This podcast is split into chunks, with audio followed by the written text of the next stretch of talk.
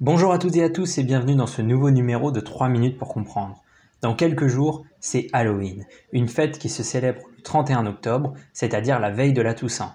Il s'agit d'une fête très importante dans la plupart des pays anglophones, mais Halloween est moins connue en France, elle commence néanmoins à être célébrée. Découvrons ensemble son origine, sa définition et ses traditions ancestrales. Halloween, c'est une très très vieille fête. Elle aurait été inventée par les Celtes il y a plus de 2000 ans. À cette époque, le calendrier celte ne se terminait pas le 31 décembre, mais le 31 octobre. Et cette dernière nuit de l'année appartenait selon la tradition aux morts, qui se déguisaient en monstres pour venir visiter les vivants. Ce sont les immigrés irlandais qui ont apporté avec eux la tradition d'Halloween aux États-Unis. Avec l'arrivée du christianisme, les catholiques décidèrent à partir du IXe siècle de fêter la Toussaint, qui signifie tous les saints, le 1er novembre.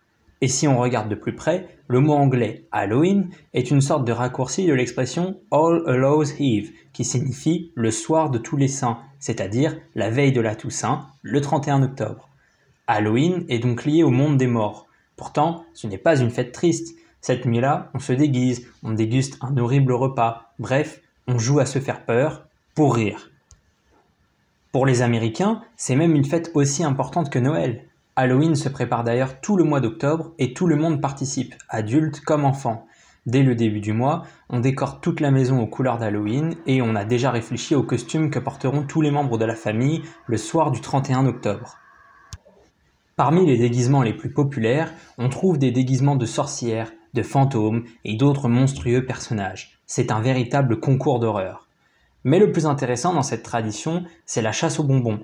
Les enfants passent de maison en maison pour réclamer des friandises. Ils crient trick or treat, qui veut dire un bonbon ou un sort en français. Halloween ne se fête pas tellement en France. Pourtant, jusque dans les années 1950, en Bretagne, on creusait des lanternes dans des betteraves ou des rutabagas et on les plaçait sur le bord de la route ou à l'entrée des fermes pour se faire peur. D'autres traditions similaires à Halloween existaient également dans le nord et l'est de la France. À la Saint-Martin, le 11 novembre, les enfants creusaient également des betteraves et passaient de maison en maison pour récolter des bonbons en échange d'une chanson. Vous savez ce qu'il vous reste à faire pour vous régaler. Voilà, ce numéro est maintenant terminé. Merci à tous de l'avoir écouté. On vous donne rendez-vous prochainement sur la chaîne pour de nouvelles vidéos et des nouveautés, mais également dorénavant sur toutes les plateformes de podcast. Euh, vous pouvez retrouver tous les anciens numéros et les numéros à venir sur la plateforme de podcast préférée. N'hésitez pas à vous abonner pour ne pas louper les prochaines vidéos. Bon courage et à très bientôt.